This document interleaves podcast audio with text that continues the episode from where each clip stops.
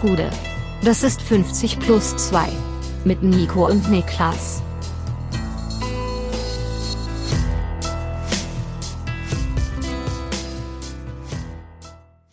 »50 plus 2 Bundesliga-Rückblick. Der 14. Spieltag ist geschafft. Mein Name ist Nico Heimer. Bei mir sitzt Fitnessvorbild Pamela Reif, Niklas Levinson. Gute. Gute! Ist die Fitnessvorbild sogar. Das steht auf ihrem Kochbuch, das aus Gründen bei uns zu Hause steht. Gut, ich, steht äh, wirklich drauf. ich mache ich Pamela mach kein Reif. Kochbuch-Judgment, denn bei meinen Eltern zu Hause liegt immer noch ein Kochbuch von Attila Jamie- Hildmann. Oh, sehr Ähm, gut. Ich dachte Jamie Oliver, das hat aber jeder auch wahrscheinlich. Das hat jeder. Ja. Da gibt's auch nichts zu judgen, finde ich. Nee, wirklich nicht. Kennst Sa- du das, das kennst du das grandiose Jamie Oliver Video, wo er will, dass Chicken Kinder Nuggets? keine Chicken Nuggets Ja. Und er führt ihn wirklich komplett vor, wie scheiße Ja, ekelhaft ja. der gesamte Herstellungsprozess ist. Hier, wir schreddern den Küken, da kommt jetzt ein bisschen Knorpel rein, Innereien. Ja, und am Ende die Frage, wer will Nuggets? Alle Hände gehen hoch. Ja. Du kannst Kinder nicht die Nuggets austreiben. Nee. Das geht nicht, Alter. Das ist unmöglich. Nicht, also man müsste es, glaube ich, noch bildlicher machen. Der Prozess, wo das die, Die Kinder müssten selber das Huhn entleben. entleben, ja, Ja. Aus, aus dem Leben nehmen, Ja. damit es vielleicht greift. Ansonsten Nuggets are too powerful, Alter. So, jetzt haben wir jetzt also innerhalb von, innerhalb, von, innerhalb von einer Minute geschafft, dass wir darüber reden, dass Kinder Hühnchen umbringen sollten. ähm, aber ja, das ist ein großartiges Video und meine Frage an dich ist, wie jedet dir? gut. Ich habe gestern eine, eine Erkenntnis gemacht. Ähm, ich bin, also ich habe mir angewöhnt jetzt in den letzten Wochen und Monaten, wenn ich Treppen hochgehe, mache ich auch pr- aus Prinzip nur noch Doppelschritt.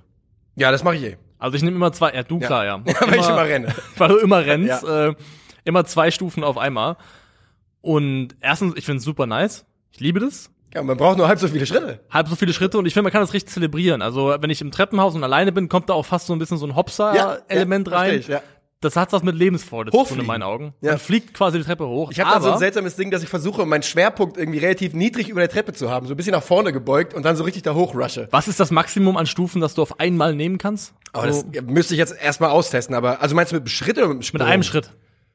Ich glaube, also So drei, ne? ja, also vier wäre glaube ich schon Stretch, Ja. das wird schon schwierig, glaube ich. Jedenfalls habe ich festgestellt, man kann Doppelschritt hoch machen, aber nicht Doppelschritt runter. Oh, das könnte absolut wahr sein, ja. Weil ich habe gestern Abend Das probiert. mache ich auch nicht auf jeden Fall. Und es ist also. super schwierig. Also Ja. es, es geht überhaupt nicht. Es Geht ist total Knie. unnatürlich. Also es ist für der, der Mensch ist nicht gemacht, um eine Treppe im Doppelschritt runterzugehen. So Ja, dazu. okay. Das haben wir dann auch geklärt an dieser Stelle. Und das ist ja auch eine nicht ganz unwichtige Erkenntnis. Denn viele Leute werden diesen Podcast hören, kurz davor seine Treppe runterzulaufen und vielleicht hast du sie gerade gerettet damit. Ja. Nicht nur Doppelschritt sich Genick zu brechen. Man weiß es ja nicht. Ähm, wir gehen rein in diesen Bundesliga-Spieltag und äh, das machen wir natürlich. Es ist natürlich, also zuallererst mal ist eine englische Woche gewesen für alle, die es mitbekommen haben und deshalb haben wir hier einen Bundesliga-Rückblick. Ne? Genau. Erstmal hier state the obvious, aber so ist es. Und wir fangen an mit dem VfL aus Wolfsburg gegen Borussia Dortmund. Die haben um 18.30 Uhr am Dienstag gespielt. Und der VfL gewinnt verdient mit 2 zu 0. Ja, outcoached bei Nico Kovac.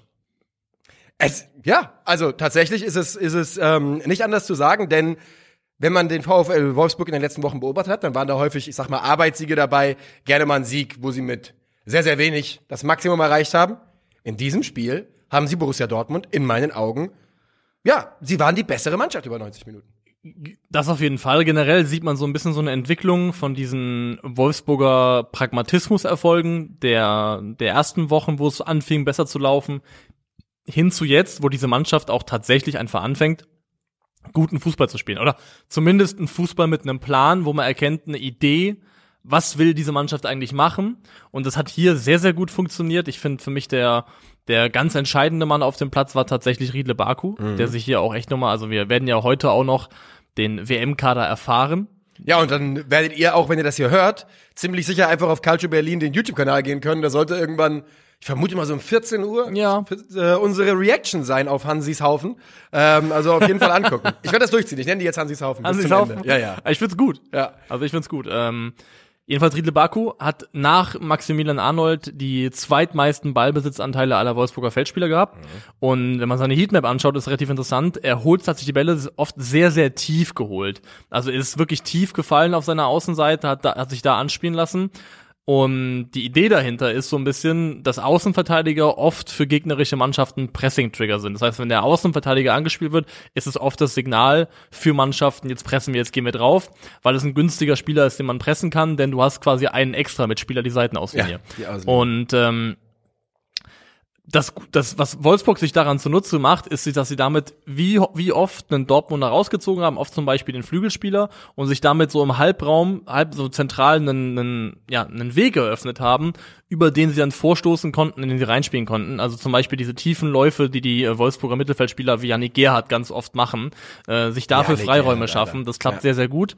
Und dass Baku das auch nicht nur gegen Dortmund gemacht hat, sondern generell, dass es so ein bisschen ein Stilmittel ist, sieht man daran, dass er im Vergleich mit anderen Außenverteidigern in der Bundesliga ähm, zu den oberen 22 Prozent gehört, was Ballkontakte im eigenen Defensivdrittel angeht.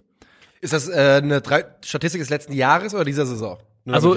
Bundesliga 2022, Okay, 23, ja, also aus okay. dieser aktuellen Saison. Ja, ähm, also alles nur Kovac. Ähm, im obere 22 Prozent, was Ballkontakte im eigenen Defensivdrittel angeht, aber nur noch, also nur noch äh, obere 42 Prozent beziehungsweise 47 Prozent, was mittleres Drittel und Angriffsdrittel angeht. Das heißt, im Verhältnis zum restlichen Außenverteidigern ist er mehr am Ball in hinten im eigenen Defensivdrittel, was ja so ein bisschen gegenintuitiv ist für die als Spieler, die er Ja, ist. Aber es ist sagen. auf jeden Fall ein Stilmittel, mit dem die Wolfsburger arbeiten. Und es funktioniert ja trotzdem, denn er hat ja in den letzten Wochen äh, sowohl gegen Mainz als auch gegen Bochum getroffen und ich meine gegen Augsburg beim 1 zu 1 zur Vorlage gegeben. Also der ähm, das, was am Ende offensiv rauskommt, funktioniert ja immer noch.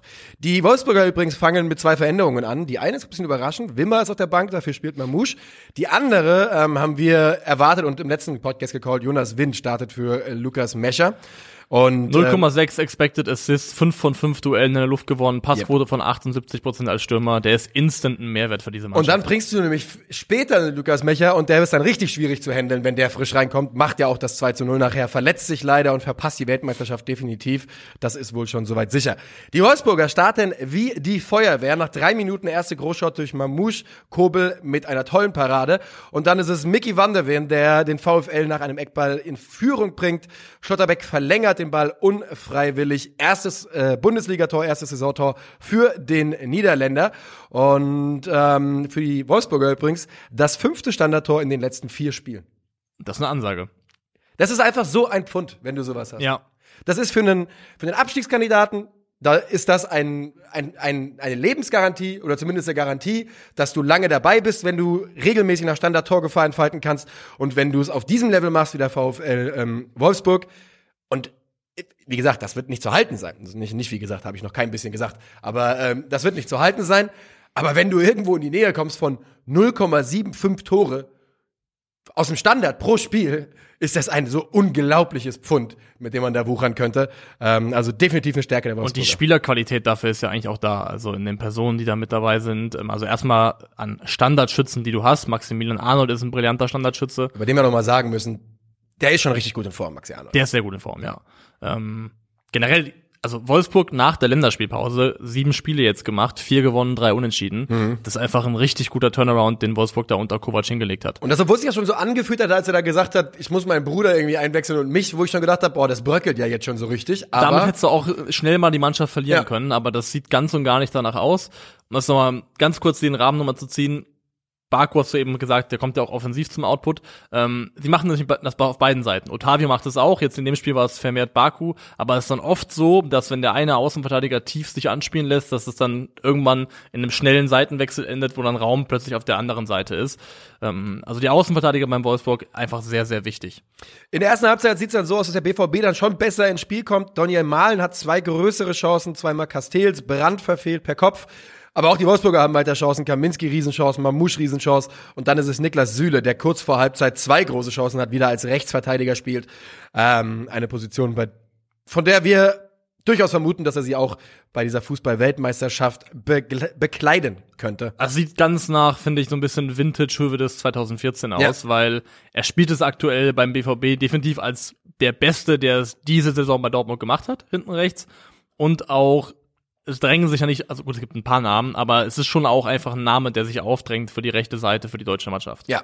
Und in der zweiten Halbzeit Ja, eigentlich dasselbe Bild. Ja, der BVB hat Chancen. Ähm, ich glaube, Mukoko hat einen Kopfball, Guerrero schießt den Freistoß, Castells ist da, aber eben die Wolfsburger auch. Und ähm, sogar richtig große Chancen, zum Beispiel Felix Mecher hätte auf jeden Fall ein Tor machen können. Kaminski hatte wieder eine Riesenchance, wo er frei durchgeht und Schlotte, Schlotte ihm noch abläuft. Nee, er läuft ihn nicht ab, aber ähm, schießt dann einfach vorbei. Und ähm, das 2 zu 0 fällt dann aus einem Fehler raus, wie ein Brand rutscht aus, der Ball landet beim Gegenspieler, Wimmer setzt sich gegen den etwas passiv, super passiven Guerrero aus. Mecher ist komplett alleine in der Mitte. Da hat man halt gemerkt, dass die Dortmunder zu diesem späten ja. Zeitpunkt im Spiel schon nur noch an ein Ende des Feldes Auch wie haben. Julian Brandt sich, nachdem er ausrutscht, im Rest der Sequenz defensiv orientiert, da darf man am besten gar nicht drüber reden, weil nee. das sagt sehr viel darüber aus, über sein defensives ja. ähm, Verständnis. Hat er ja auch schon mal in einem Interview selbst gesagt. Es ist grundsätzlich besser geworden, würde ich sogar sagen, aber in dem Moment hast du schon gesehen, dass, ja, dass da definitiv Luft nach oben wäre. Und das bedeutet, dass der VfL Wolfsburg tatsächlich, ja, ich meine, die robben sich komplett ran an die europäischen Plätze, stehen nach 14 Spieltagen bei 20 Punkten, äh, fünf Punkte unter dem sechsten BVB, da tut sich langsam ein bisschen eine Lücke, Lücke auf, aber sie sind im Verfolgerrennen und da muss man auch mal sagen, ja, dann doch irgendwo auch Chapeau, denn so richtig zu erwarten war das vor fünf, sechs Wochen nicht. Nee, die Kurve sehr, sehr gut bekommen. Und die Der, Dortmunder?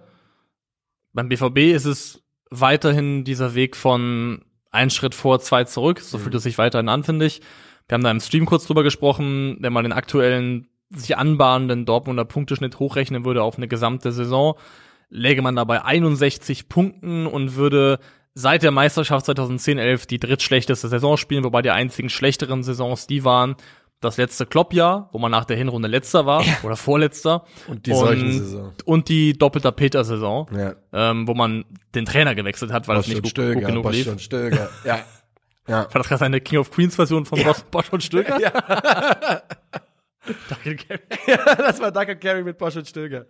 ähm, ja, aber deswegen Wer ist deine dritte Name, wenn man Bosch und Stöger macht? Watzke, Watzke, Watzke.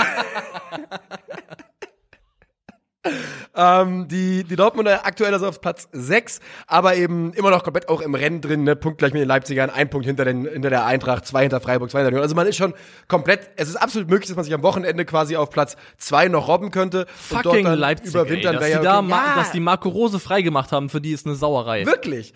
Und also mein Bauchgefühl ist, dass, dass Leipzig vor Dortmund landet in dieser, dieser äh, Saison. Also die Formkurve spricht definitiv für Leipzig. Ja. Yeah. Ätzend. Naja, ähm, also mal gucken, die Dortmunder haben absolut noch die Möglichkeit, äh, weiter oben zu überwintern, aber eben, es ist halt auch nicht unrealistisch, dass man eben da überwintert, wo man jetzt gerade ist, Platz 6, 5. Und das ist dann doch, es ist halt einfach weniger als die eigenen Ansprüche. Ja. So, gehen wir weiter? Wir gehen weiter. Bayern wäre der nächste Kandidat. 6 zu 1 fielen die Hast du aber geschrien hier, ey. Hab ich? Tut mir leid. War das Bayern sehr laut? Das war ein sehr lautes Bayern, ja. Dann sag ich nochmal leise für euch. Bayern. Ähm, die Bremer wollen mitspielen in München und kriegen das, was jede Mannschaft spielt. We don't do that here.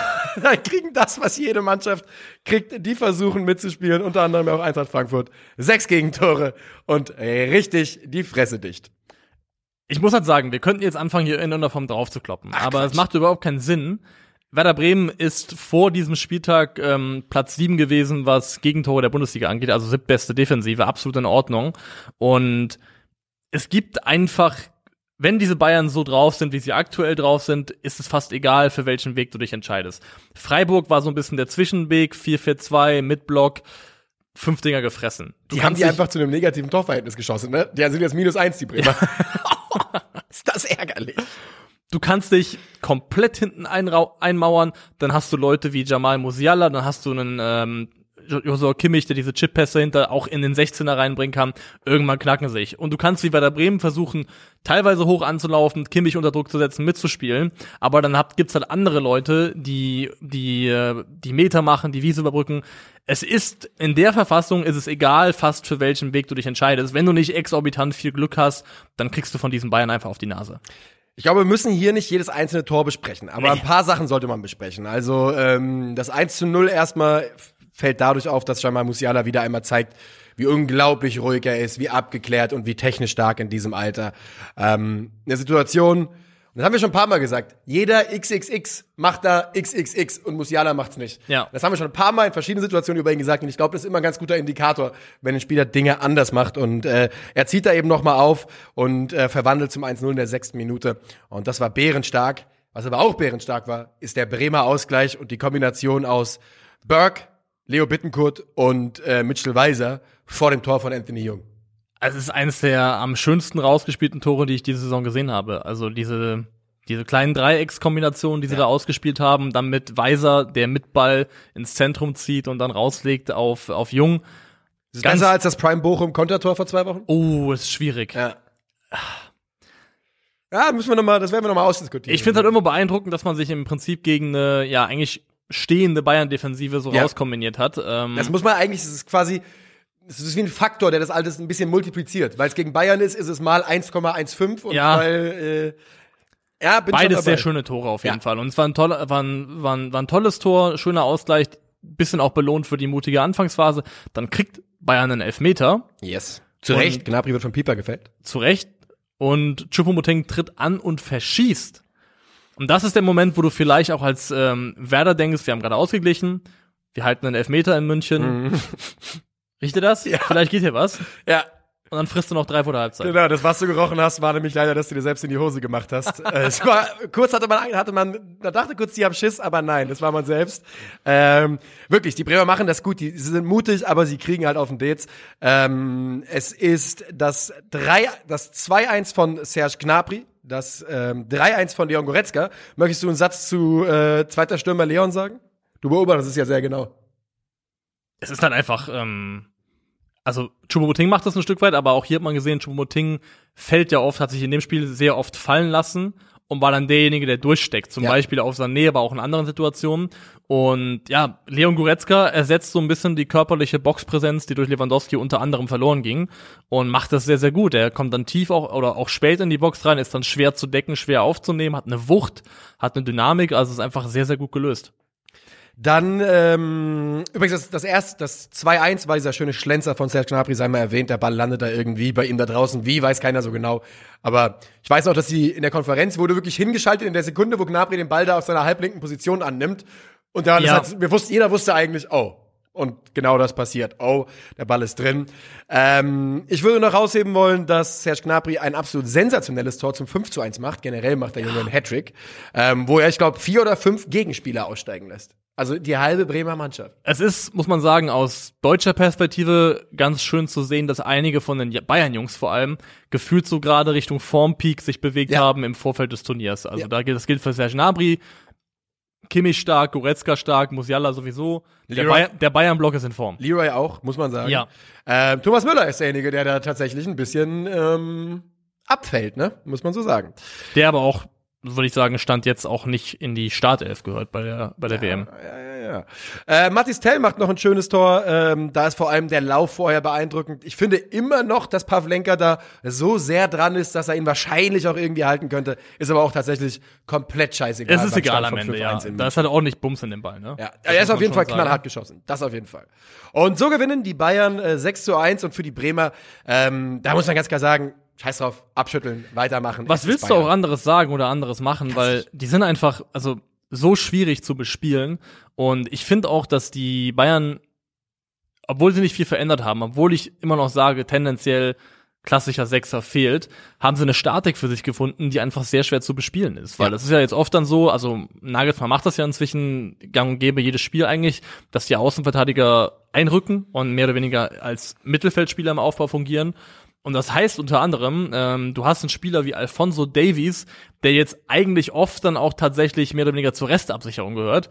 Und dann hast du schnelle Innenverteidiger wie Upamecano und äh, Hast Lucas Hernandez. Ja. Das heißt, selbst wenn du, wenn du Situationen hast, in denen du umschalten kannst, Ja. in die Tiefe kommst, musst du halt Konter. erst noch die Tempo, überhaupt noch sehen, dass du einen Tempovorteil gegen diese Jungs erzielst in irgendeiner Form. Ist halt extrem schwierig. Kleiner Fun Fact, Alfonso Davis, Flanken in den Strafraum pro 90 Minuten laut FBref in dieser Saison 0,0. Okay. Ähm, ja, um das nochmal äh, statistisch auch zu untermauern. Die Bayern sind schon, wir haben kurz gehofft, wir haben kurz gedacht, oh, oh, oh, die Bayern stolpern. 47 Tore in 14 Spielen. Eintracht Frankfurt hat die zweitmeisten mit 31 und das ist schon bärenstark in Ja. 14 Spielen. Die Bayern haben noch dazu 13 Gegentore in 14 Spielen, also unter eins im Schnitt. Ich brauche gerade von dir als äh, Deus Mathematicus, brauche ich kurz ähm, bestätigen, ob, ob die Rechnung, die ich gemacht habe, Sinn ergibt. Okay. Wenn man hochrechnen möchte, auf was für ein Torverhältnis eine Mannschaft äh, am Saisonende landen würde, ausgehend von wo sie jetzt gerade stehen, Ja. dann würde man doch einfach die Tordifferenz, die aktuelle, Durch die Spieltage durch die rechnen Spieltage rechnen. und dann mal aller, alle Mal Spieltage. 34. Genau. Und dann hätten die Bayern da hätten die Bayern ein Torverhältnis am Ende von plus 83. und, von 114 geschossenen Toren. nee.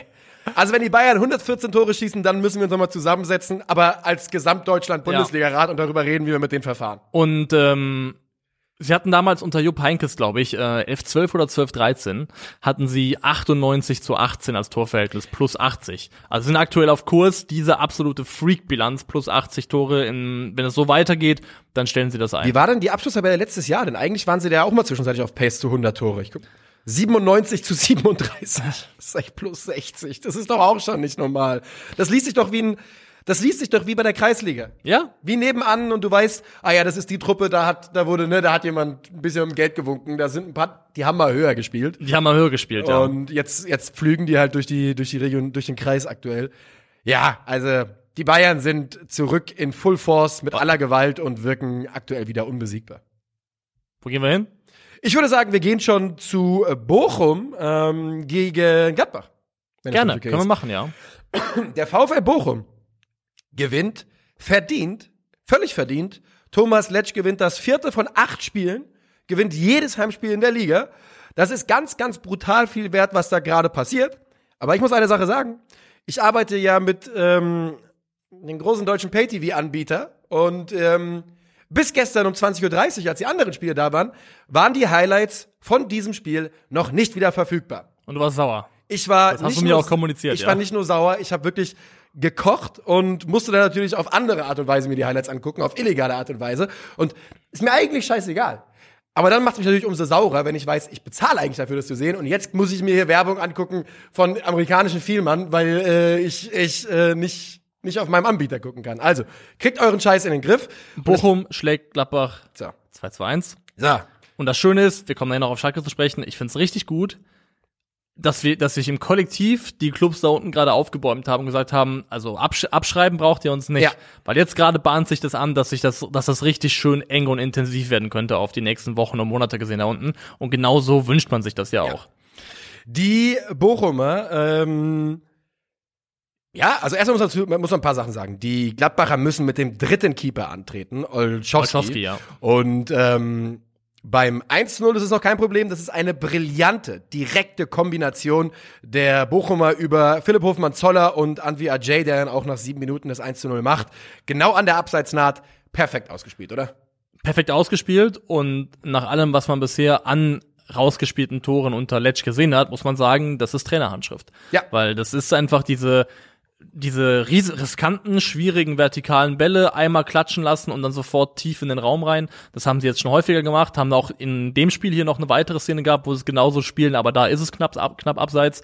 Ähm, das ist definitiv das, was der Trainer sehen möchte und was die Mannschaft Stand jetzt auch sehr, sehr ordentlich umsetzt. Und nach elf Minuten steht es dann schon 2 zu 0. Da wird aber dann spätestens aus Olszowski und Nowski, weil ähm, er spielt dann einen schwierigen Pass in Richtung Elvedi. Für, der ist für ihn schon schwierig zu verarbeiten. Was er dann daraus macht, ist noch viel schlechter als der Pass von Olszowski. Und ähm, Ich glaube, der Ball bounced einmal direkt vor, vor der Annahme von Elvedi. Weil im Rasen was ist. Ja. Das ist, glaube ich, Ja. nicht in Super schwierig. Also da ist ein Hoppler im Rasen, ein Hügel oder was auch immer und der Ball kriegt dann nochmal einen Bounce rein. Trotzdem, trotzdem eh, ist ja Elvedi schon in der Situation, wo vielleicht einfach der lange Schlag für, von Olszowski nicht ideal, Ja. ihn, da, ihn da überhaupt nochmal anzuspielen, ja. Der aber dann einen katastrophalen Rückpass versucht zu spielen und da ist dann Philipp Hofmann, spekuliert auf den Fehler, fängt ihn ab und schiebt ins leere Tor zum 2 zu 0 ein. Easy Money und ähm, Ich finde, was bei den Bochumern auch man sieht, ist, ähm, also ich finde, wir haben die Länderspielpause bekommen nach sieben Spieltagen. Das ist ganz schön, weil wir jetzt 14 Spiele, du kannst die Saison also bisher Teilen. Schön teilen in so zwei Abschnitte, vor Länderspielpause, nach Länderspielpause. Und ich habe die sieben Spiele müssten auch die sein, die dann äh, Letztstand jetzt betreut hat. Und ähm, naja, er hat sieben und ein Pokalspiel, also passt ziemlich gut. der Expected Assists Wert, meine ich, von Kevin Stöger ist, glaube ich, aus von den ersten sieben Spielen im Schnitt pro 90 Minuten von 0,32 auf 0,1 gesunken. Kann man sagen, nicht gut, natürlich. Aber für mich ist es auch vor allem Ausdruck davon, gerade in der ersten Woche haben wir oft gesagt, okay, du brauchst, also Kevin Stöger. alles über Stöger genau, gehen, weil nur der Fußball spielen kann. Sind wir ehrlich, Stö so ungefähr klang. Stöger und dann hoffen, dass der einen brillanten, brillanten Ja. Einfall hat. Und das ist natürlich auch für den Gegner relativ leicht zu bespielen, weil irgendwann weißt du, okay, wir nehmen Stöger aus dem Spiel und dann fällt dir nicht so wahnsinnig viel ein. Und aus diesem Abhängigkeitsverhältnis von diesen, von Stöger mit Abstrichen auch Förster, finde ich, hat Letsch die Mannschaft stand jetzt auch im Rahmen ihrer Möglichkeiten einigermaßen gut rausgelöst. Definitiv. Also muss man, muss man ganz klar so sagen, denn auch nach diesem 2 zu 0, klar, Gladbach macht dann, macht dann Dampf und sowas, aber Bochum macht das richtig, richtig gut. Richtig gut. Ich muss auch mal sagen, für mich ist es ein verdienter Sieg, aber es gibt natürlich trotzdem noch Talking, po, Talking Es gibt noch Punkte, über die wir reden müssen. In der 62. Minute ähm, ist es Stöger, der ähm, Jonas Hofmann Anschießt. Ja, anschießt, muss man so sagen. Ne? Tyram übernimmt den Ball und der setzt Player in Szene und der macht das 2 zu 1. Und dann kommt das große Ding in der 83. Minute. Benzebaini köpft den Ausgleich und der wird zurückgenommen, weil Flankengeber Hofmann im Abseits gestanden haben soll, obwohl ein Bochumer den Kopfball eines Gladbachers aus dem Strafraum raus buxiert. Sprich, letzter Kontakt vor der Flanke von Hofmann Ja. ist von einem Bochumer. Die Gladbacher reagieren relativ deutlich. Ähm, Jonas Hofmann sagt bei Sky, dass es ein Witz ist. Daniel, äh, Daniel Farke sagt, Wir haben einen regulären Ausgleich erzielt. krasse Fehleinschätzung, fachliche Fehleinschätzung. Und ähm, unterirdische Schiedsrichterleistung wird auch da gejobbt. Es ist übrigens wohl so, und ich habe gestern lange nachgeschaut, und jetzt würde ich gerne das äh, Zitat vorlesen äh, vom, ich glaube, Kicker war das. Also aus dem äh, Text, ja. Hierbei handelt es um eine unkontrollierte Aktion unter Bedrängnis in der Abwehr des Bochumers, wodurch die Abseitsstellung Hofmanns gegeben war. Diese Regelauslegung wird erst seit Saisonbeginn angewandt. Die Unparteiischen handelten folglich korrekt. Sprich, weil die, weil die Aktion unter Druck standfand, stattfand, als er den Ball da raus buxiert, soll es unabsichtlich sein und damit zählt der Kontakt einfach nicht und der Gladbacher Kontakt zählt. Und da muss ich ganz ehrlich sagen, ist für mich absolut wieder ein Fall für die Polizei Mittelfranken. Warum, warum Mittelfranken? Das ist doch, das ist doch die Polizei, die sagt, rechtlich äh, Ach so. mag das so sein, moralisch müssen sie selbst beurteilen. Ja, aber dann finde ich, ist es aber auch wichtig, dass man dann in dem Fall den Schiedsrichter oder das Schiedsrichtergespann aus der Schusslinie nimmt. Weil letztendlich hat dann einfach das Schiedsrichtergespann Die Regeln na- ausgelegt, ja. gemäß des Regelwerks entschieden. Und das besagt eben in dem Moment, okay, das ist eine, eine Klärungsaktion unter Druck. Und die wird eben nicht, also die wird so gewertet, dass dann eben der ursächliche oder der entscheidende Ballkontakt der vorausgehende von Friedrich bleibt in der Szene. Dementsprechend steht Jonas Hofmann im Abseits. In der Art und Weise, wie sich das abspielt. Weil er den Ball ja auch gefühlt, also, also, ja, die ganze Sequenz sieht vollkommen bescheuert aus. Ja. Es geht gegen jedwede, jedwede Fußballer-Intuition, Ja. Fußball-Fan-Intuition, diese Szene zu sehen und sagen, klar, der Kopfball da irgendwann von Friedrich, der niemals in die Nähe von Hofmann gekommen wäre, der ist am Ende der ursächliche Kontakt, der hier relevant ist. Ähm, aber nochmal, ich Es finde, ist natürlich auch, nur ganz kurz, es ist natürlich eine Aktion. Und das finde ich immer, darf man nicht ganz vergessen. Fußball wird immer noch zu ganz, ganz großen Teilen nicht im Profibereich gespielt. Ja? Also Ja. 99% des Fußball findet unterklassig statt. So eine Aktion wird dort niemals gepfiffen. Nie, nie, nie. Niemand nie, denkt nie, daran. Niemals. Und da muss man darüber reden, wie sinnvoll es ist, dass sowas im Profibereich also Mittelkreis Money hat noch nie von Deliberate Play gehört. Natürlich also. nicht. Und auch zu Recht. Es ist ja, Ja. Quatsch. Also, nur weil es die Regel gibt, muss die ja nicht richtig sein. Du hast es ja gerade gesagt. Fußballinstinkt, alles sagt einem reguläres Tor. Und deswegen verstehe ich die Gladbacher übrigens komplett, auch wenn es rechtlich die, äh, recht, inhaltlich die richtige Ja. Entscheidung war, dass man sich komplett verschaukelt fühlt und das richtig ätzend Schreit findet. nach einem Theaterstück von Ferdinand von Schirach. Wo dann, Der macht doch immer diese komischen. ja, dann muss ganz Deutschland diese, abstimmen, ob diese, man die, ja. schießen wir den Jet ab oder lassen wir den in, keine Ja, Ahnung, ins Bikini-Hotel fliegen. Naja. Ähm, das ist ein Hotel in Berlin. Ich weiß nicht, warum das jetzt eingefallen ist. Bitte la- lass bloß die Finger davon, Alter. Ähm, ja, Kacke. Es ist Kacke. Und ich finde, wenn Regeln so weit weg sind von dem, was die aller ganz, die ganz, ganz große Basis, die ganz breite Fußballbasis nachvollziehen und verstehen kann, sollte es die Regeln nicht geben. Ganz Ja. einfach. Ich finde auch die im Idealfall ist gerade mein Bauchgefühl zumindest muss sich die Regel dem der Intuition anpassen und nicht die Intuition der Regel. Ja. Finde ich auch. Und ähm, jetzt haben wir darüber so lange geredet und das wäre natürlich der Ausgleich gewesen. Ich will aber noch mal sagen, Die Bochumer haben sich einen Sieg verdient in diesem Spiel. Das ist schon, die waren schon einfach richtig gut und ähm, haben den Gladbachern den Ball überlassen, wenn auch jetzt nicht elementar viel, und haben immer wieder tödlich, äh, oder nicht ganz tödlich zumindest, gefährlich angegriffen und haben sich so einfach ihren Sieg erarbeitet. Und klar, gerade gewinnen da einige unten drin, hohen Punkte, aber die Bochumer sind komplett in der Lage, noch vor der Winterpause härter zu kassieren und dann auf Platz 16 zu überwintern. Und ich glaube, nachdem wir auch und jeder andere die Jungs komplett abgeschrieben hatte, wäre das doch ganz, ganz angenehm. Also, ob sie jetzt, ob es angenehm wäre, dass sie härter kassieren, weiß ich nicht. Da, da schalte ich mich nicht ein. Aber für, für Bo aus Bochum Sicht meine ich. aus natürlich, Bochum Sicht ja. Für mich ist es einfach grundsätzlich cool, dass ich das Gefühl habe, okay, jetzt, spätestens jetzt haben alle Mannschaften, die da unten drinne hängen, Rüstzeug an der Hand, mit dem sie sich wehren können. Und jetzt gucken wir am Ende einfach mal, was dabei rauskommt. Aber das ist gut, dass man nicht das Gefühl hat, okay, Schalke und Bochum sind zwei hilflose Käfer, die auf dem Rücken liegen, sondern die sind wehrhaft geworden. Und das ist wichtig. Ja, dann kommen wir zu zwei anderen Käfern, die da unten unterwegs sind. Ähm, und das ist der VfB Stuttgart und Hertha BSC. Und der VfB gewinnt in der ja, 97. Minute, 96. Ja. Minute per Mavropanos Kopfball 2 zu 1. Und bei Hertha, Hertha BSC tritt langsam die Situation an, die wir seit Wochen beschreien. Die spielen gut. Jeder mag Sandro Schwarz. Sympathische Truppe. Mehr Qualität als letzte Saison. Abstiegsplatz. Ja. Es ist kacke, aber es ist halt so.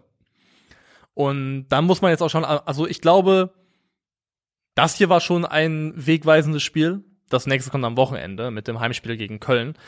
Das muss in meinen Augen gewonnen werden. Ja. Also Ja. muss es immer leicht gesagt, aber es muss gewonnen werden, glaube ich, damit man die Stimmung unter Kontrolle hält und nicht mit so einem richtig tief in der Magengrube sitzenden Scheißgefühl in diese Ja. Winterpause geht. Ja, so ist es. Und es ist, es ist irgendwie scheiße. Es tut mir wirklich leid für die Hertha. Ähm, es ist auch nicht so, dass sie verdient hätten, irgendwie im europäischen Wettbewerb zu sein. Nee, so ist es auch und das nicht. Spiel hier ver ver verlieren sie auch verdient, weil sie irgendwann super passiv geworden sind. Halbzeit zwei Und- geht ja. eigentlich gar nichts mehr. Ja. Äh, sie haben in Halbzeit eins wirklich ein paar gute Aktionen, da können wir jetzt auch mal drüber reden.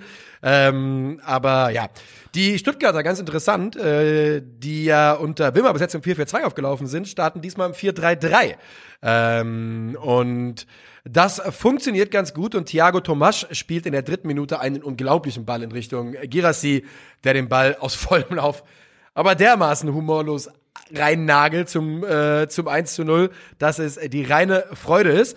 Aber Der Pass ist fantastisch. Ja. Aber ich finde die Staffelung der Hertha in der Szene ist grauenhaft. Also hatte so ein bisschen das Gefühl, das ist das Ärgerliche ähm, an diesen englischen Wochen. Du kriegst halt von den Spielen einfach nicht so wahnsinnig viel mit letztendlich in der Minutenzahl. Aber in der Situation sieht es für mich zumindest so aus, als ob die Hertha gestaffelt in einem 4 2 2 2 presst. Also sieht es zumindest aus. Das ist zumindest keine klassischen 2-4er-Ketten, die da äh, in der Szene sind.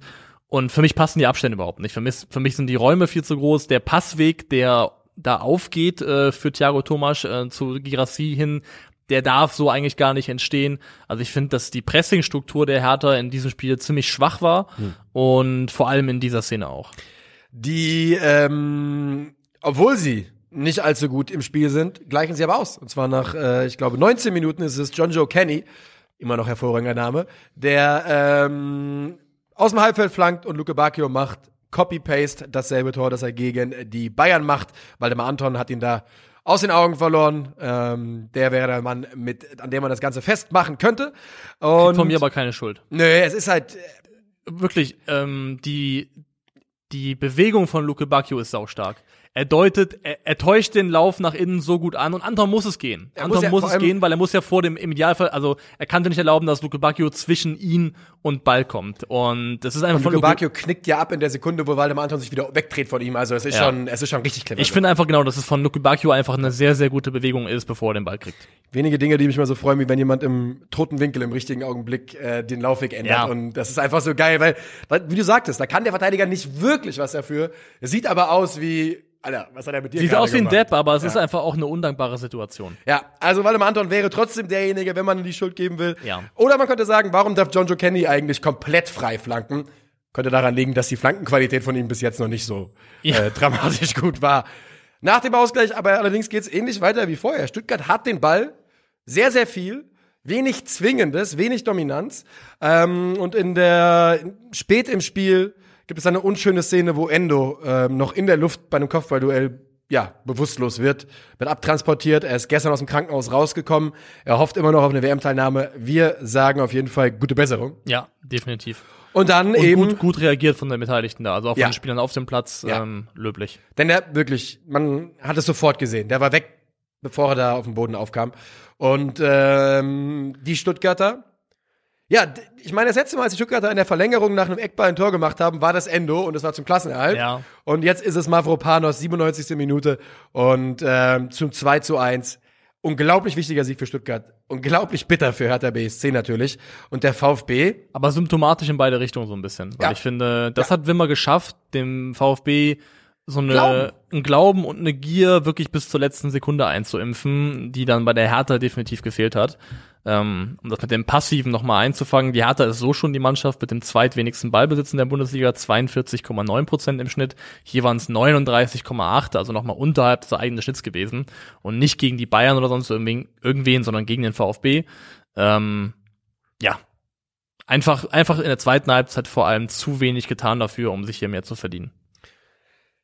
Und das bedeutet für den VfB Stuttgart, man ist ähm, in Schlagdistanz, um zumindest ähm, ein paar andere Vereine die Angst zu machen, dass sie auch noch im Abstiegskampf richtig mit drin sind. Ähm, und man ist übrigens wirklich in Schlagdistanz auf Mannschaften wie Köln, Mainz und Hoffenheim aufzuschließen. Und das äh, wäre natürlich, wenn man jetzt nochmal drei Punkte einfällt, und ich weiß aus dem Kopf raus nicht, gegen wen sie spielen, ähm, und man dann mit 17 überwintert, gemessen daran, wo man vor, vor ein paar Wochen stand, das wäre schon richtig wertvoll. Ja, und definitiv können auch Mannschaften mit reinrutschen. Also ich glaube, Augsburg hat die letzten sechs Spiele nicht gewonnen. Also die haben da auch, sind auch noch ein Kandidat dafür, da richtig unten reingezogen zu werden.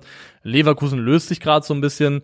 Für Köln, glaube ich, kommt die Winterpause sehr, sehr gelegen. Oh ja. Aber da ist definitiv noch Potenzial und Raum dafür da, dass noch ein paar Mannschaften damit reinrutschen können. Und das könnte noch richtig unangenehm werden für, für ein paar von denen, weil wenn man nur auf die Zahlen guckt, kann die halbe Liga dann noch relativ easy reinrutschen Ja. aktuell. Und das ist natürlich eine geile Ausgangslage. Ähm, so, wir gehen weiter. Oh, oder Mittwoch, haben wir oder? noch was? Ja, wir sind am Mittwoch angekommen und würden dann anfangen bei Köln gegen Bayern 04 Leverkusen. A Tale of Two Halves oder ähm, Dreifachwechsel verändert das Spiel. Ja, oder einfach extrem viel Pech verändert das Spiel auch. Das auf jeden Fall. Also- die Kölner sind bärenstark bis zum Lever Leverkusener Dreifachwechsel, Minute 69 oder 61. Und dann wird Leverkusen wirklich unverschämt schnell dafür belohnt, dass sie ein bisschen mehr machen. Also wirklich unverschämt schnell. Ähm, du hast, glaube ich, ein paar Statistiken von Köln in der ersten Halbzeit vorbereitet, oder? Ich hatte gestern noch welche bei Twitter Ja. gepostet, genau. Also die Kölner haben da, glaube ich, dann am Ende waren es 61% Ballbesitz gespielt, ähm, eine 86% Passquote. Nochmal gegen Bayer Leverkusen, der erste FC Köln. Macht das da, spielt eine absolut in meinen Augen eine, eine fast makellose erste Halbzeit. Was mich vor allem beeindruckt hat, also ähm, unter Alonso laufen die Leverkusener wahlweise mit zwei oder mit drei vorne an. Und wenn sie mit zwei vorne angelaufen haben, haben die, hat sich, glaube ich, meistens ähm, Elias Skiri mit in die Dreier, in den Dreieraufbau fallen lassen. Und dann war Martell das alleinige Bindeglied, auch das wieder so ein Ding. Da spielt Martell dann teilweise alleine als das Verbindungsstück zwischen vorne und hinten. Das ist so eine, so eine große und wichtige Aufgabe, die ihm da zugetraut wird. Und er macht sie wirklich gut. Baumgart Und- setzt sich in die Köpfe von den Jungs rein und gibt denen das Selbstvertrauen, dass sie wirklich Ja. fast alles können. Es ist wirklich krass. wirklich fast alles können. Ähm, beim Tor hast du es dann auch zum Beispiel so, da laufen die Leverkusen, glaube ich, mit drei vorne an. Dann hat Köln ganz oft in einer eher einer breiten Viererkette aufgebaut, um die Leverkusen nach vorne so ein bisschen auseinanderzuziehen, die Wege zum Pressen sehr, sehr weit zu machen. Und durch das Dreieranlaufen von, äh, von Leverkusen vorne wird dann im Halbraum eine Anspielstation frei, die wird auch ausgenutzt, schnell überbrückt. Und dann ist das, was am Ende Benno Schmitz natürlich macht, mit dem Tor ein absoluter Sonntagsschuss. Ja. Aber der Weg dahin war blitzsauber rausgespielt. Und ähm, wie du bereits schon gesagt hast, ist es einfach auch verdient zu diesem, zu diesem Augenblick. Und ich bin ja, oder wir, wir beide sind ja auch relativ viel immer auf Sofascore unterwegs für Statistiken etc. Und da gibt's ja seit dieser Saison das äh, Attacking Momentum, was ich sehr, sehr gerne gucke, weil ich finde, Ja. mir angucke, weil ich finde, es gibt ein gutes Gefühl dafür, ähm, welche Mannschaft den, den Ball und auch den, ja, die Torgefahr am meisten aus, Ball dominiert und Torgefahr ausgestrahlt hat. Und da ganz im Ernst, von den 90 Minuten siehst du ungefähr, ich würde sagen, kombiniert 75 Minuten lang ist der FC Köln komplett am Drücker. Äh, zumindest laut, laut dieser Statistik. Ich fand in Halbzeit zwei ähm, die Phase fühlte sich ein bisschen länger an, wo Leverkusen am Drücker war, als sie hier jetzt dann dargestellt ist. Ist aber auch scheißegal. Die Leverkusener wechseln äh, dreifach in Minute 59. Lo äh, Adli kommt für Locek, Kosunu für Tar und Amiri für Palacios. Und ab da geht es dann in die andere Richtung. Nadim Amiri macht in der 65. Minute per abgefälschten Freistoß, auch das natürlich äh, ja, systematisch Das oder ist, exemplarisch. Das ist Spielglück. Ja. Das ist die Definition von Spielglück. Genau, das, das 1-1. Und dann, ja, läuft halt ein Konter, läuft, läuft Köln in den Konter und der läuft halt über Callum Hodson-Odoi, Frimpong und Diaby. Und, dann- wie soll irgendjemand da mitlaufen? Dann frisst du Scheiße. ja, also ich meine, was sollst du da machen? Das ist, wenn du, wenn du hochstehst und deine Beine sind müde und es war eine lange Hinrunde und dann sollst du verteidigen gegen die drei Jungs, dann Das ist ja so ist es einfach sau undankbar. Und vor allem der, der Richtungswechsel, der Frimpong, den Frimpong macht, um Hector da rauszunehmen aus der Show, der ist so brutal gut. Der ist so schnell in der Art und Weise, wie es passiert. Ich behaupte, der nimmt damit jeden raus. Egal gegen wen er da, wer, wer das verteidigen muss, niemand kriegt das hin. Ja. Die, dieser Haken, den Frimpong schlägt, der ist so dermaßen gut, da kannst du einfach nichts machen. Also, und dann steht's 2-1 die dann, dann plötzlich dieses Hoch, was sich auch getragen hat mit der Führung in der ersten Halbzeit, das verschwindet so ein bisschen, der Kopf wird, der Kopf wird ein bisschen langsamer, die Beine werden schwerer, das Pressing greift nicht mehr so gut, die Abstände werden größer, Leverkusen hat leicht, leichter vertikal zu überbrücken. Es ist dann schwierig für Köln, aber ich finde trotzdem, dass sie schon in Summe sehr, sehr unglücklich dieses rheinische Duell, sage ich mal diplomatisch, äh, verlieren. Ja, das ähm, würde ich unterschreiben. Also, ich glaube, statistisch kann man sich das, also laut Expected Goals Bundesliga hat Leverkusen da sogar einen leichten Vorteil. Ich wüsste nicht, wo der herkommen soll. Der kommt ganz ehrlich. daher, dass der, das Einschieben von Diaby alleine schon mit 0,9 Ah. 0,9 XG reinschlägt. Ähm, das Ja, heißt, da, okay. da die Hälfte von deren XG geht auf diesen einen, auf, auf das Ja. 2-1 zurück. Ja, okay, ähm, das macht Sinn. Wenn man das ein bisschen ausklammert, dann ist es schon ein realistischeres Abbild der Kräfteverhältnisse eigentlich. Geh mal weiter. Ja, Ja. außer dass ich noch sagen möchte, ich finde es auch nach dem Spiel wieder sehr, sehr schade, dass Jonas Hector nicht nochmal für Deutschland spielen möchte. Ich auch. Ich auch. Jonas, was, was ist nur los mit dir? Vor allem, äh, weil jetzt ja gerade so die Nominierung hier schon langsam reintröpfelt und wir Namen hören. Ja, verstehen kann ich schon. Also, Von, aus seiner Sicht? wenn, du kein, wenn, wenn du keinen Bock hast, hast du keinen Bock? Ja, das ist wohl richtig, aber äh, hat er denn eine WM gespielt? Ich kann mich an die EM 16 mit ihm erinnern. 14 war er nicht dabei. 18 würde ich sagen, war er nicht dabei. Also 16 hat er ja sogar den entscheidenden Elfmeter gegen Italien verwandelt, im Ja. Viertelfinale Ja, ja, damals. genau, da war er Stammspieler. Da war er Stammspieler. 18 könnte ich dir jetzt, ich glaube, er Glaube- war aber dabei. war er dabei? Also ja. ich, I don't know. Na, dann hätte ich auch keinen Bock mehr. Und ich würde, ich kann natürlich auch verstehen, dass man sagt, diese, diese WM muss dann auch nicht sein. Ähm, aber keine Ahnung, ich, äh, Also es gibt nicht viele, die ich ihm vorziehen würde aktuell auf der Seite. er war im Kader 2018. Du hast, äh, du hast recht. Hätte ich wirklich, hätte ich jetzt wetten müssen, hätte ich nicht. Weißt du, wer auch dabei war? Marvin Plattenhardt. Was ist denn 2018 für ein krimineller Kader? Sebastian Oh. Rudi. Naja, okay. Ähm, wir gehen weiter. Wo gehen wir hin? Union gegen FCA. Also, ganz im Ernst, ich kann dir sagen, was meine Gefühlslage war. Union macht früh das 1 zu 0 und ich dachte, yo, gegen Augsburg. Die Mannschaft, die am allerwenigsten Torgefahr eigentlich in der ganzen Liga ausstrahlt, denn niemand äh, overperformt die Expected Goals so sehr wie, wie sie. Ich war mir komplett sicher, dass das Spiel jetzt also 1 zu 0 ausgeht und wir in der Konferenz nie wieder dahinschalten müssen. Ja. Zehn Sekunden später hat Augsburg ausgeglichen. 1-1 Ping-Pong-Tor. Ja. Also Gestocher im Strafraum, Ball an der Ball Niederlechner, der dann aber auch schön trifft. Eigentlich sollten wir nochmal das 1-0 fast äh, auch nochmal erwähnen, ne? wie das passiert ist. Denn das Tor von Geraldo Becker, der Ausflug von Rafael Ginkie- Ginkiewicz, Gikiewicz ohne N, ähm, den, so, den zu machen von Geraldo ist schon, ist schon nicht verkehrt. Ja, schöner Ball von Paul Seguin auch in die Tiefe gespielt.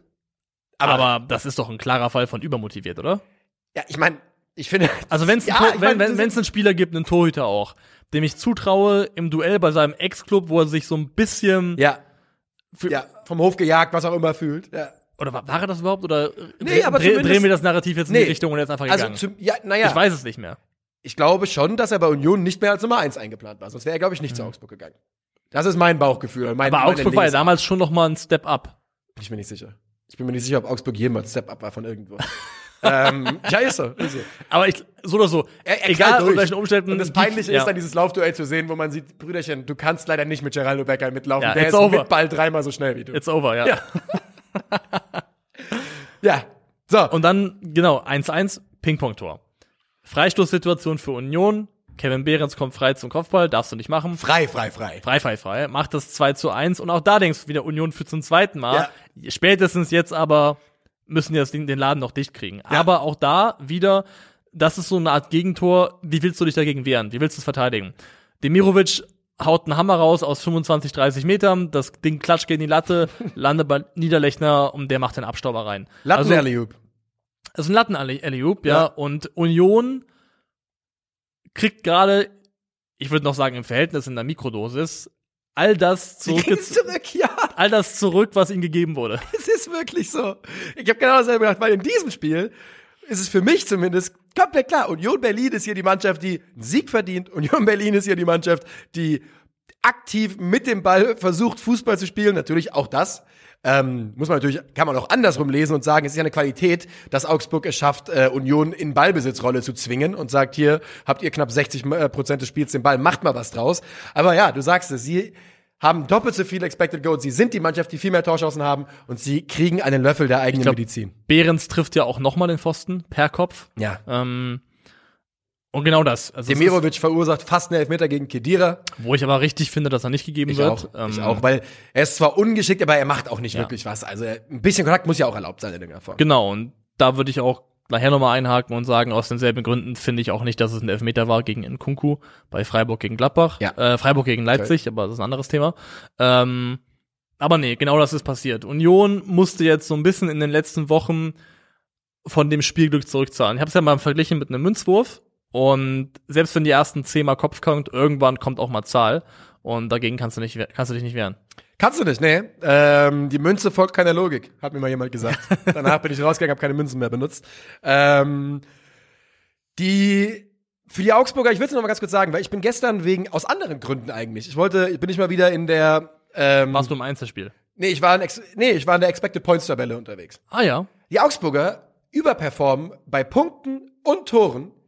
Und das ist eigentlich eine gefährliche Kombination, denn theoretisch spielen die absolut auf dem, auf, wenn es nur, wenn man diesen Statistiken Glauben schenken will, die X-Statistiken, wie gesagt, am Ende ist das, was in der Tabelle zählt, das, was zählt.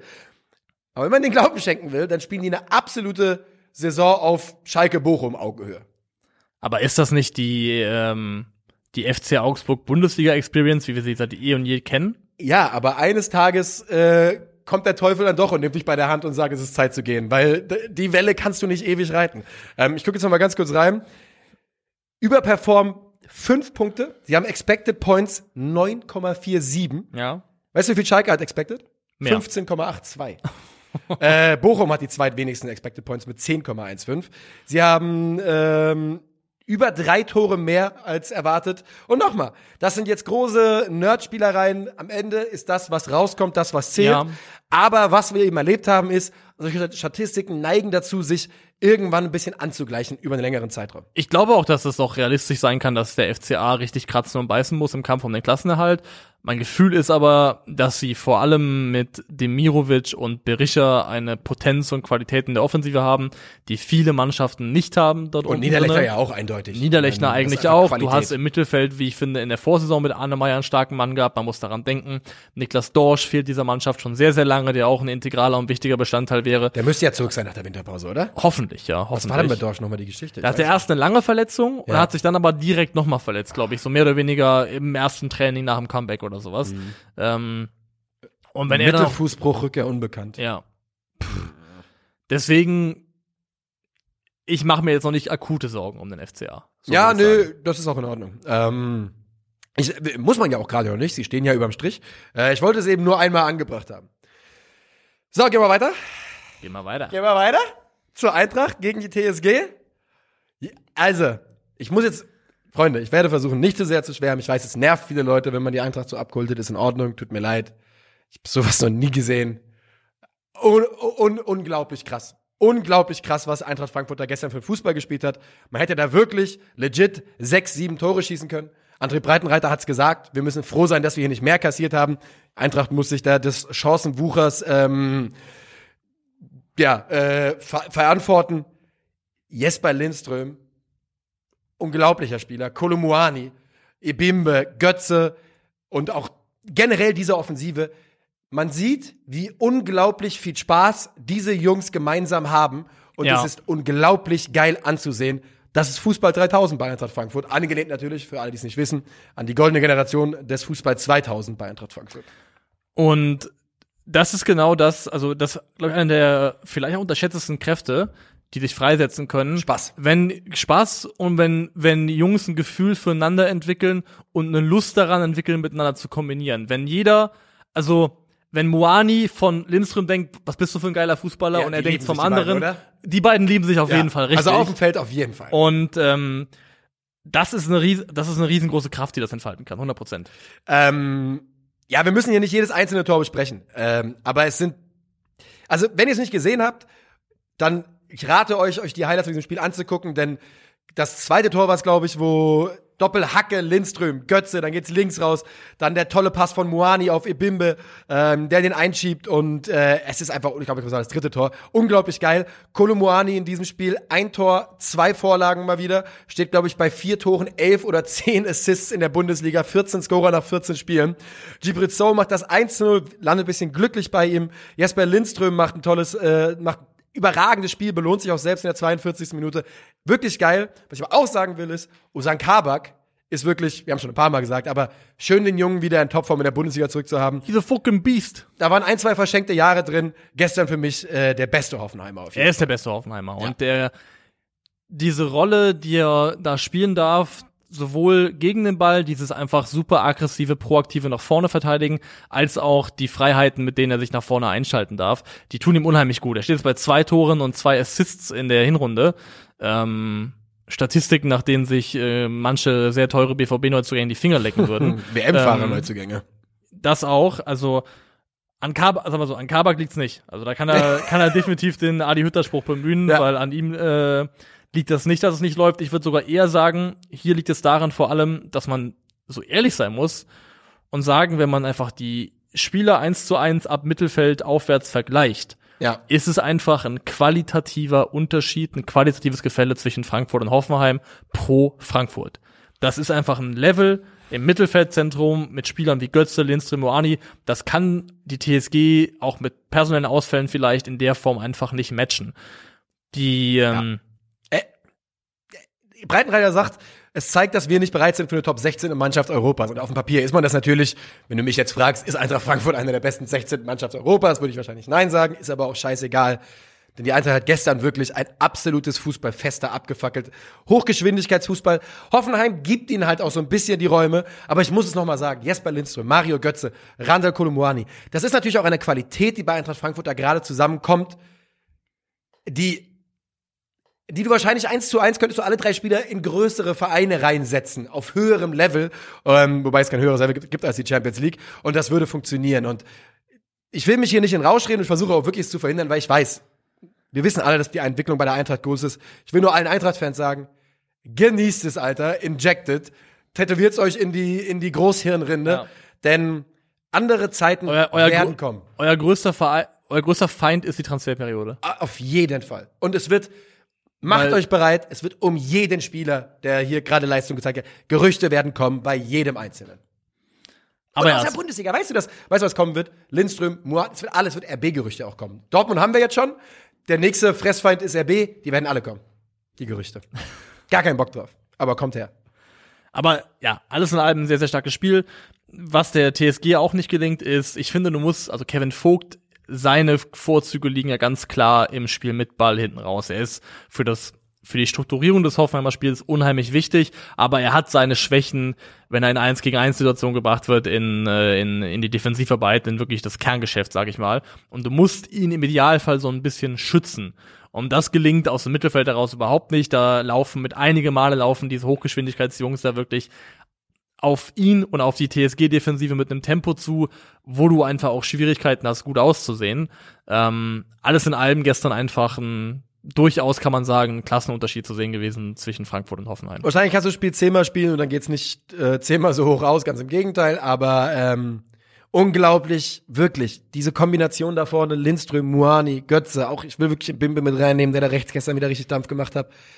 Ich liebe es. Ich habe sowas bei der Eintracht noch nie, noch nie gesehen. Gegen wen geht's am Wochenende? Womit macht ihr Ich- die Hinrunde dicht? Ich äh, werde es dir sagen. Ich gucke rein. Ich weiß es aber natürlich aus, auch nicht aus dem Kopf jetzt gerade. Ich, es ist einfach so unglaublich gewesen. Oh ja, natürlich, hätte ich doch aus dem Kopf gewusst, weil nämlich 10.000 Frankfurter wohl nach Mainz fahren. werden. Normalerweise ist ja Mainz immer so ein Spiel, wo Frankfurt. äh, Genau, aber in den letzten Jahren ist es ein bisschen gekippt, in den letzten ein, zwei Jahren. Okay. Man hat so ein bisschen die Kurve bekommen, glaube ich, gefühlt. Gut, wenn man Augsburg schlagen kann, das Frankfurt, kann man auch Mainz schlagen, mutmaßlich. So ist es, so ist es. Und ähm, ja, genießt es Eintracht-Fans, so eine gute Mannschaft werden wir nicht häufig sehen. Und äh, ich wollte einfach nur sagen, dass ich, es macht mich so glücklich wie selten im Aber es gibt, also, mir braucht kein Frankfurter mehr kommen, weder ein Verantwortlicher noch ein Fan, der sagt, dass es diese Saison nicht darum geht, Top 4 zu erreichen. Ja, jetzt nicht mehr, du musst, aber ja, nein, ja. Also da, das, Anfang der Saison, finde ich, war das, war das komplett legitim, das zu sagen. Man wusste ja nicht, wie die Qualität in der Offensive zusammen funktionieren würde. Man wusste nicht, dass Jobbe so einen Schritt macht. Man wusste nicht, wie sehr Kolo einschlägt. ja, aber, Jetzt nach der, aber nach der Hinrunde ist klar, du musst mit der, mit dem Ziel Top 4 Platzierung in die Rückrunde Du hast gehen. mit Abstand die zweitbeste Offensive der Liga. Mit wirklich Abstand. Fünf Tore mehr als Leipzig, glaube ich. Also, ähm, ja, ich bin bei dir. Es muss das Ziel sein und einfach so weit nach oben gucken und klettern und Punkte sammeln, wie es irgendwie geht. Und das alles in einer Saison, wo man europäisch überwintert und weiterspielt. Also, ja, ich bin wirklich, ich bin auf Wolke 7. Und damit genug Eintracht Gelobe und Gejo Gejubel, aber es ist halt wirklich Wahnsinn. So. Schalke? nee. Erst Ribbel, Lass uns, also lass uns nicht abschließen den Spieltag Okay. mit Leipzig gegen Freiburg. Nee, hast du recht. Dann machen wir Leipzig gegen Freiburg und dazu kann ich dir sagen, ich weiß nicht so ganz warum, aber in dieser Konferenz war das das Spiel, wo mein Gehirn mehr oder weniger ausgeknipst hat, wenn es, wenn es äh, über den über den Ether kam. Die Leipziger gewinnen 3 zu 1 gegen den SC Freiburg und das machen sie komplett in Halbzeit 2. 0 zu 0 steht es nämlich bis zur ersten Halbzeit und insgesa- äh, bis zur Halbzeitpause und insgesamt muss man wohl auch sagen, es ist ein verdienter Sieg für die Leipziger. Hochverdient. Es ist ein Spiel, in dem der SC Freiburg auf ganze drei Torabschlüsse kommt. Ui. Und das ist vielleicht auch dann wenig überraschend. Das sind die wenigsten, die Freiburg überhaupt in dieser Saison hatte. Gegen keine andere Mannschaft hat Freiburg so wenig aufs Tor geschossen wie in diesem Spiel hier. Christian Streich verzichtet in der Startelf auf Vincenzo Grifo. Ähm, spielt, also es wechselt ja immer so ein bisschen in den letzten Wochen, spielt nicht in einem 4-4-2, sondern mit äh, Flügelverteidigern. Die Rollen fallen dann Christian Günther und Sildilia zu. Vor allem auf Sildilas Seite geht diese Rechnung überhaupt nicht auf. Der, Das fand Günther aber auch nicht gut, muss ich sagen. beide sind schlecht. Ja. Beide sind schlecht in dem Spiel, muss man sagen. Beide sind schlecht. Beide kommen vor, vor allem überhaupt nicht in irgendeine Form von nennenswerten ähm, Offensivaktionen. Also Grifo, ach Quatsch, ähm, Günther und Sildilia kommen gemeinsam, alle vier kommen von Günther, muss man an der Stelle sagen, auf vier Flanken, von denen keine ihr Ziel findet. Ja keine einzige Ähm, Flanke geschlagen. Nee, Let's go. Sedia ist kaum mit Ball in die gegnerische Hälfte gekommen. Wenn man die Heatmap anschaut, wo, Hm. Ja, seine, wo er seine gerade, seh's hatte, gerade. er ist kaum mit Ball über die Mittellinie gekommen. Ja. Also die- diese Rechnung ging überhaupt nicht auf. Auf der Gegenseite hast du eine Leipziger Mannschaft, die einfach, die sich findet, die einen Trainer hat, der Zugang zu ihr gefunden hat, einen Trainer hat, der den Schlüssel in Dominik Schoboschlei umgedreht hat. Und seitdem Rose da ist, kommt Dominik Schoboschlei auf sieben Vorlagen und ein, ein Tor in der Bundesliga. Und es war wirklich sofort mit Ankunft. Wir haben ja schon hier drüber geredet, dass wir den besten Dominik Sobo, wir haben es glaube ich gesagt, nach zwei Spielen unter Rosa haben wir gesagt, das ist der beste Soboschlei, den wir in der Liga gesehen haben. Ja, und wenn der Kerl mit Ball so ein bisschen auch aus der Tiefe in diese Halbräume reinstarten kann, sich zwischen die Ketten bewegen kann, ob er es mit Ball selber macht oder ob er die Pässe spielt, der filetiert da Abwehrreihen einfach, wie er Bock hat, aktuell gefühlt. Er ist in fantastischer Verfassung und er ist ein ganz fantastischer Fußballer. Es bleibt der einzige Wermutstropfen, dass es für einen Verein macht, wo wir es nicht sehen möchten. ich finde, ich, wollt- ich muss es auch nochmal betonen, ich liebe es, dem Mann Ein zuzuhören. fucking Baller. Unglaublich. Also, weil er ja auch, er kann ja wirklich fast alles, ne? Also, Ja. das ist, also natürlich, das ist kein, äh, der wird jetzt nicht der äh, defensives Powerhouse werden irgendwann in seinem Leben, aber alles, was du nach vorne sehen willst, Standardqualität, Abschlussqualität, äh, Fernschüsse, Fernschüsse, Passspiel, ah, Dribbling, ja. alles da. wirklich ein unglaublich geiler Kicker und äh, ja, einer der Schlüsselspieler, aber natürlich ist auch äh, vor allem ein Kunku der, der ganz wichtige Mann. Und was der hier gerade auflegt in dieser Saison ist wieder Wahnsinn. Und Frage, dieser Mini-Chip, den er da wieder macht, wie oft haben wir den von dem Kunku schon gesehen? Sehr oft. Das ist doch wirklich seine Lieblingsart abzuschließen, oder? Das ist sein Trademark-Finish, ja, das kann man schon so Kunku-Chip. sagen. Finde ich cool. Der Nkunku-Chip. Und der Nkunku ähm, Dive, kann man vielleicht auch sagen, das haben zumindest die Freiburger so gesehen, denn, ähm, um das mal ein bisschen einzufangen, ist, die Freiburger schaffen einen Anschluss, die nach beim Stand von 2 zu 0 machen den Anschlusstreffer durch einen schönen Volley-Abschluss von Kübler von der 16er Kante. Dann wird aber ein Elfmeter gepfiffen zugunsten von Leipzig, wo ein Kunku zu Fall kommt in einem Ach, das war die Akt. Ja, ja, ja. Mhm, mhm. in einem intensiven Zweikampf Wo ich aber ganz klar der Meinung bin, wenn man am Ende drauf schaut, das darf in meiner Welt nicht reichen, um einen Elfmeter zu pfeifen. Für mich sind da beide mit drinne. Ein Kunku geht einfach nur zu Boden, weil er genau das will und dass er dafür belohnt wird, finde ich der, an der Stelle nicht in Ordnung und dafür hat für mich das, was es da an Kontakt gab, definitiv nicht ausgereicht. Ich muss jetzt wirklich sagen, dass ich die Szene nicht genug vor Augen habe, um es gerade zu beurteilen. Deswegen gehe ich da bei deiner Einschätzung einfach einmal mit und ähm, Kannst du gerne machen. Ja. Christian Streich hat sogar, ich, die Freiburg generell, also ich glaube, Streich sogar hat gesagt, ähm, in den letzten Spielen ist ein Leipziger Spieler, ich glaube, im Kunku ist natürlich gemeint, ähm, gegen uns fünf oder sechs Mal zu Boden gegangen im Strafraum bei kaum Berührung und jedes Mal gab es Elfmeter so gefühlt. Also die Freiburger haben sich, schon- also es gab dann schon auch tatsächlich einfach Kritik daran, Ja. dass Kunku das wohl gegen sie schon häufiger gemacht hätte. Ich glaube, ich wäre, also ja, ich kann, ich kann mir auch absolut vorstellen, dass man einen Kunku nicht mag als, als Gegner. Denn ähm, der ist ja auch, er macht viele Kleinigkeiten, die auch nervig sind. Das ist positiv für die eigene Mannschaft, negativ Ja. für den Gegner. So gewinnt man dieses Spiel dann 3 zu 1. Ja. Wie gesagt, Dieser ähm, Elfmeter bringt auch nichts ins Wackeln. Ja. Leipzig ist, muss man leider so sagen, der verdiente Sieger. Ja, und Leipzig ist, es sind übrigens nur drei Tore Unterschied, weil die Leipziger doch auch drei gemacht haben zu Eintracht Frankfurt. Also 28 Tore die Leipziger, 31 die Eintracht. Die drittbeste Offensive der Liga inzwischen. Und äh, man muss, glaube ich, sagen, die haben die sieben Meilenstiefel an ähm, und wollen gucken, wo es hingeht. Ja, und äh, es ist wirklich, das könnte uns allen noch sehr, sehr wehtun, dass Borussia Dortmund ihnen den Gefallen getan hat, dass Marco Rose auf den Trainermarkt gespielt worden Ja. ist, weil das fühlt sich aktuell wie ein ziemlich gutes Match an. Es ist, es, es ist das perfekte Match. Das ist einer der besten Trainer aus der RB-Schule, zurück bei RB. Nachdem die anderthalb Jahre lang es geschafft haben, Fehler zu machen bei der Besetzung ihrer Trainer. Und das ist natürlich die große Chance, die wir haben oder die große Hoffnung, die wir haben müssen, wenn wir Leipzig straucheln sehen wollen. Und jetzt gerade sieht's eher aus nach, ja, die Jungs sind wieder im Sattel und es geht nur in eine Richtung. Okay, jetzt aber, oder? das Beste kommt bekanntlich zum Schluss. Liebe, liebe Mainz-Fans, tut uns, tut uns leid, dass wir das jetzt schon so ankündigen, aber die Sch Schalke brauchte halt auch mal einen, ne? Und Mainz, das muss man auch mal sagen, war katastrophal schlecht in diesem Spiel. Sie waren auch schlecht. Also wirklich, die haben ja nicht mehr gepresst. Was war denn das? Wo ist denn das Baumgart, äh, das Baumgart, das Svensson-Pressing hingegangen in diesem Spiel? Was ist da los gewesen?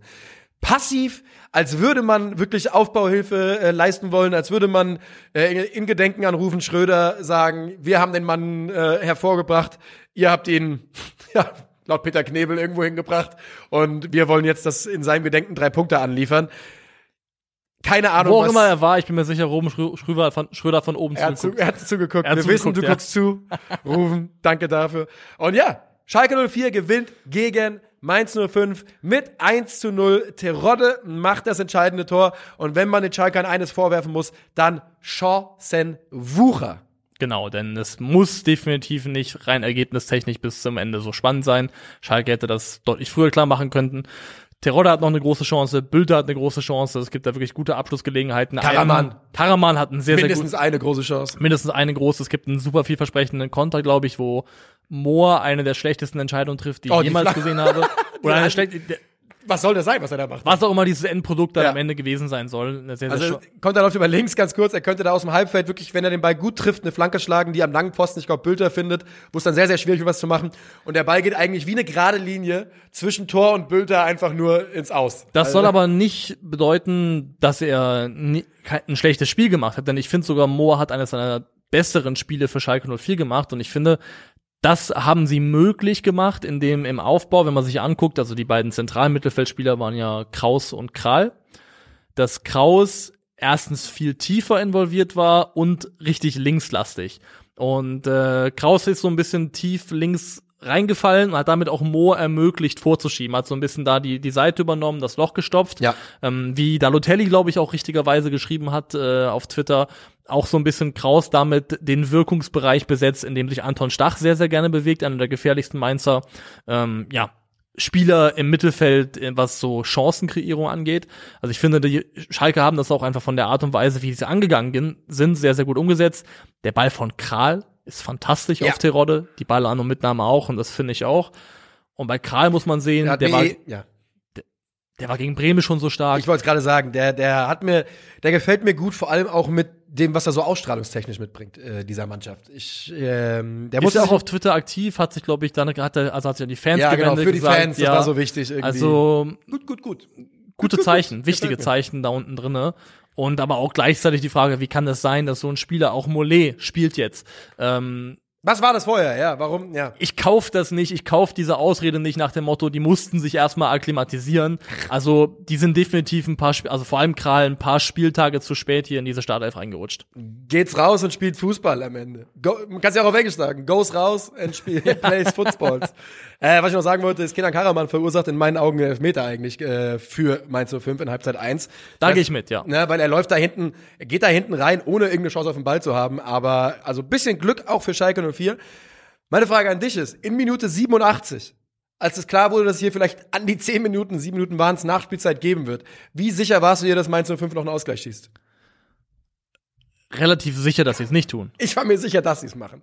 Weil, weil zu diesem Zeitpunkt hatte Schalke wirklich 400-prozentige oder 300-prozentige liegen gelassen und es würde so furchtbar in diesen Verlauf reinpassen, dass ich dachte, den wird noch einer reinpurzeln irgendwie. Also zu Schalke hätte es gepasst, aber es hätte nicht zu Mainz gepasst. Denn Mainz hat in dieser Saison bisher exakt einen Punkt nach Rückstand geholt.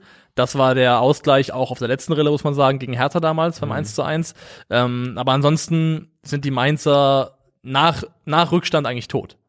Das ist in dieser Saison einfach so. Ähm, weil sie oft dann auch eben in die Rolle reingedrückt werden, die nach wie vor nicht so gut funktioniert, die das äh, selber machen müssen, das nicht reagieren können und äh, eben dann ausspielen, wenn der Gegner den Ball hoch verliert. Und ich finde, wir haben ja einen sehr, sehr verdienten Schalker Sieg gesehen. Wir müssen noch über einen Mann noch sprechen. Über wen? Auf Schalker Seite, ich glaube, Oh, ich weiß. der wen. so ein bisschen mehr Culpa verdient hat und auf Henning? den Namen Henning Matriciani hört, der seitdem er in der Innenverteidigung spielt, jetzt ähm, drei wirklich gute Spiele gemacht hat. Gegen Freiburg schon, gegen Bremen auch und das hier war sein Bestes bisher. Ja. Hat in allen Spielen bei Sofascore ein Rating von über sieben gehabt. Das hat er, glaube ich, vorher nicht einmal gehabt in dieser Bundesliga-Saison. Nee, Der, der hat sich richtig gemacht, da hast du vollkommen recht. Und der war gestern, gerade in der Spätphase dieses Spiels, als es, als es auch, das lasse ich mir nicht an, das ist Nervenkrieg dann, da- die Nerven liegen blank Ja. bei jedem einzelnen Schalker. Der hat Ruhe ausgestrahlt, der hat die Dinger souverän da rausge, äh, rausgebracht. Sehr, sehr gutes Spiel von Henning Matriciani, du sagst es, seit drei Spielen einer der besten Schalker. Ja, und ich möchte dazu auch mitsagen, weil ich das nicht ähm, unter den Tisch fallen lassen möchte, wir waren ja, also ich auf jeden Fall, Teil derjenigen, die schon das Prädikat Bundesliga tauglich ihm entzogen Aber haben. hat er, war, er war ja auch nicht Bundesliga tauglich auf der, äh, als, als, als Außenverteidiger. War er nicht. Als Außenverteidiger, glaube ich, gilt das auch nach wie vor, dass es einfach nicht die Position ist, die er spielen sollte. Trotzdem finde ich, ist auch sein Beispiel wieder eine Mahnung dafür, dass man, und es, man, es ist verführerisch, das zu tun, mit Generalurteilen immer ein bisschen vorsichtig Liebe Grüße, sein sollte. Knauf. Ähm, Ansgar Knauf, wer auch immer. Denn wenn man einfach drauf schaut, Andy Matric- Matriciani ist ein Spieler, der ist 22 Jahre alt, der spielt noch nicht so wahnsinnig lange Bundesliga. Ja. Da muss man vielleicht auch den- so ein bisschen sich selbst bremsen und sagen, so ein Stempel nicht Bundesliga tauglich, den kann man noch ein bisschen länger stecken lassen. Das glaube ich auch. Und damit Gratulation an Schalke 04, die damit den Anschluss wirklich herstellen, halten, wie auch immer man es sagen will. Ein Punkt hinter Bochum, zwei Punkte hinter Hertha ähm, auf dem Relegationsplatz. Das ist dann trotz des Bochumer Sieg gestern super gelaufen für die Schalker und ich kann mich davon nicht freimachen zu sagen, dass ich mich wirklich gefreut habe.